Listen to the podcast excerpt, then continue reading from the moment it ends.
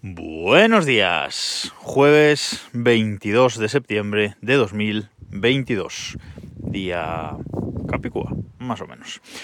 Ayer os hablaba del tema de O2 y mientras estaba acabando de grabar el capítulo estaba pensando que me estaba olvidando de algo, pero menos mal que ahí está mi colega Lusac para recordarme estas cosas.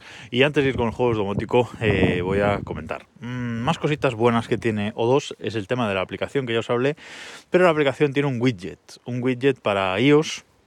Aplicación de iOS, de, de iOS, sí, tiene un widget para iOS, para poner en, en nuestra pantalla de inicio un widget que está muy bien, muy resumidito todo, un widget de estos 2x4 eh, y genial, muestra la información muy bien que no todas las aplicaciones de teleoperadoras lo tienen. Y otra cosa tecnológica que implementó muy pronto O2 y que funciona muy bien es la voz sobre IP, es decir, voz sobre 4G, no hace falta usar la cobertura de voz tradicional para hacer las llamadas, sino que hace eh, utiliza voz sobre, sobre 4G, como digo, y la calidad de las llamadas es superior.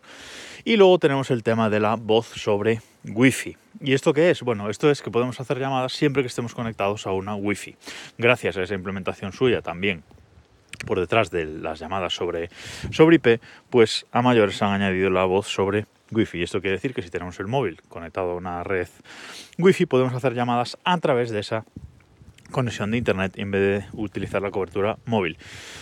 Y eso lo podemos usar tanto aquí en, eh, en España como sobre todo cuando nos vamos a un país eh, de fuera, de fuera de la Unión Europea, de fuera de la zona de roaming de nuestro operador, podemos hacer las llamadas por ahí sin pagar ni un euro eh, más. Eso es muy, muy eh, interesante. En mi caso, como estoy en Italia, pues no, no hace falta, pero pues si nos vamos a un país fuera de la Unión Europea, sí. Bien, yo os he robado estos dos minutos, pero ahora sí, vamos con el jueves domótico, que os voy a hablar de un pequeño mandito, un mandito Zigbee un mando que me he comprado, que es un pequeño eh, mando blanco que tiene tres botones, además numerados, 1, 2 y 3, y tres botoncitos que eh, nos permiten pues mm, ejecutar eh, acciones luego dentro de nuestro sistema domótico. Como os digo, este mando tendrá unos, no sé, 5 centímetros de, de, alto por centímetro y medio de ancho o, o una cosa así. Y es un mando eh, eh, en el que aparecen, como digo, tres botones eh, en fila. Un mando muy pequeñito que, me he comprado en, AliExpress, es un mando de tuya. Y este mando además trae un pequeño soporte que podemos pegar en la pared, en un mueble, en cualquier sitio, sobre el que descansa el mando. Yo, por ejemplo, lo he pegado en una de las patas eh, internas de la mesa de la mesa de centro del, salón y lo tengo ahí puesto de forma que cuando estoy sentado en el sofá puedo cogerlo eh, rápidamente y ejecutar pues distintas eh, escenas que ahora os, os, contaré o diferentes acciones con él. Lo primero de todo, como digo, es un mando Zigbee y es un mando totalmente eh, compatible con Zigbee to MQTT. Así que eh, lo enlacé muy, muy rápidamente, es muy fácil de, enlazar. Y una vez lo tenemos ahí en Zigbee to MQTT, pues yo, como siempre, a través de Homebridge y del plugin Homebridge MQTT, Homebridge MQTT Theme, creo que es el, el plugin, pues lo he integrado en HomeKit. ¿Y cómo aparece esto en HomeKit? Bueno, Básicamente, ¿qué acciones nos ofrece este mando? Bueno, pues para cada uno de los tres botones nos ofrece tres em, acciones, ¿vale? Nos ofrece la acción de pulsación simple, la acción de pulsación doble y la acción de eh, pulsación larga, ¿vale? Cada uno de estos tres botones. Con lo cual, en un único mando tenemos 3x3 nueve acciones diferentes que podemos ejecutar o nueve eh, pues configuraciones diferentes que podemos hacer sobre este eh, mando. Esto eh, implementado en, eh, en, HomeKit, pues evidentemente nos muestra las mismas acciones. si tenemos un botón de estos simples, pues de Akara o de Xiaomi, etcétera, que tienen también estas tres acciones, pues en HomeKit nos aparece como estas tres acciones para añadir una, una automatización que, que ejecuten cuando, cuando lo tenemos ahí configurado. Bueno, pues bien, pues este, em, este botón hace exactamente lo mismo. Lo que pasa es que en vez de ser un botón eh, sencillo, pues es un botón eh, triple. De hecho, en, en HomeKit, si, lo, si abrimos los detalles del, del, accesorio, vamos a ver que nos pone como tres secciones separadas, ¿vale? En los detalles del accesorio. Nos pone botón 1, botón 2 y botón 3. Y dentro de cada botón nos aparece una pulsación, dos pulsaciones o pulsación eh, larga. ¿Cómo funcionan estos botones dentro de, de, HomeKit? Es otra de las cosas que quería eh, comentar hoy. Bueno, pues eh, dentro de HomeKit, eh, en cada una de esas acciones de los, botón, de los botones, nos pone a la derecha eh, un texto que pone añadir. Si le damos ahí, lo que mm, podemos seleccionar pues, es una, una escena o un, o que un eh, dispositivo, perdonad, o un dispositivo domótico eh, pues encienda, se apague, etc. Pero si lo implementamos así, para mí esa es la implementación incorrecta, porque si lo implementamos así, muy bien, por ejemplo, imaginaos, ponemos que una pulsación, darle una pulsación, sea eh, encender una luz, ¿vale? Y que dos pulsaciones, pues sea encender otra luz de la casa, ¿vale? Por ejemplo.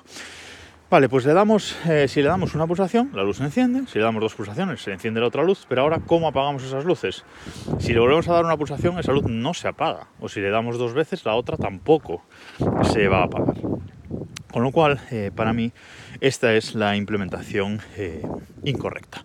La implementación correcta no se puede hacer en la aplicación oficial de HomeKit, en la aplicación casa, sino que tenemos que irnos a otra aplicación, pues de las que ya os he hablado, por ejemplo, eh, pues eh, Home Plus, que es esta aplicación de pago que es bastante cara, o Home Controller, que a mí se está volviendo mi aplicación de, referencia para HomeKit, pero esto lo vamos a hablar otro día.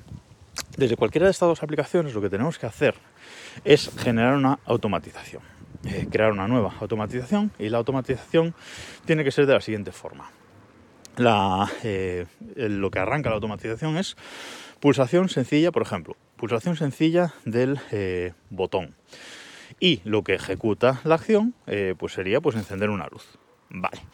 Pero eh, lo bueno de estas aplicaciones y que no se puede hacer en la aplicación casa es que podemos poner una condición. Entonces lo que tenemos que hacer es crear dos automatizaciones para cada acción de botón que queramos hacer. Ponemos una pulsación si la luz, vamos a hacerlo con una luz normal, ¿vale? Cuando damos una pulsación, tenemos que poner una condición que sea si la luz está apagada, entonces ejecutamos encender luz. Esa una automatización. Y la otra tiene que ser lo mismo, es decir, si damos una pulsación y la condición tiene que ser si la luz está encendida, entonces lo que ejecuta es apagar la luz. No sé si me estoy explicando, es decir, no usamos esa integración directa en HomeKit que nos pone añadir ahí una acción, sino que creamos nosotros dos automatizaciones condicionales. Si la luz está encendida, que se apague y si la luz está apagada, que se encienda. Y esto para todas esas acciones que tenemos disponibles del eh, botón. Y es la forma correcta de que esto eh, funcione, porque si no eh, es un rollo, porque si no tendríamos que poner cuando damos una pulsación que se encienda la luz y cuando damos dos que se apague. Que también puede ser, pero perdemos perdemos acciones. Así yo con este pequeño mando tengo, como decía, nueve acciones y podría ejecutar, pues eh, podría encender o elegir encender o apagar nueve bombillas diferentes. Si usamos la implementación de HomeKit, pues a lo mejor solo podríamos tres o cuatro luces, ¿vale? No sé si me, si me estoy explicando. Si tenéis dudas, eh, preguntadme por cualquiera de los métodos de, de contacto y os lo aclaro, pero eh, el resumen es ese. Tenemos que generar dos automatizaciones por cada acción de eh, botón. Si la luz está encendida, que se apague y si está apagada, que se eh, encienda. ¿Cómo eh, uso yo este, este mando? Bueno, pues de momento no tengo las nueve acciones eh, implementadas, pero sí que tengo algunas. Entonces, por ejemplo, si le doy una pulsación al botón 1, se me pone en el salón la escena que llamo cine, que es con los LEDs de la tele por detrás encendidos en un cierto color, la bombilla eh, de luz indirecta encendida a una cierta intensidad de color, la luz del techo del salón apagada, etc. Si le doy una pulsación en el botón 2, pues se me pone la escena fútbol, que es una escena nueva que he creado para cuando vemos fútbol en casa y es de noche, pues las luces de detrás de la tele en verde, la luz... Eh, de luz la, lámpara de luz indirecta también en verde, a una cierta intensidad, la luz del techo apagada, eh, etc.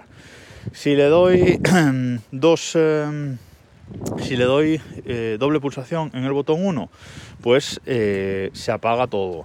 Si le doy doble pulsación en el botón 2, podemos controlar el apagado y encendido de la luz del techo. Y creo que tengo también una pulsación en el botón 3 que enciendo apaga la lámpara de luz indirecta. Como digo, tengo tres acciones implementadas, pero tengo eh, margen para muchísimo más.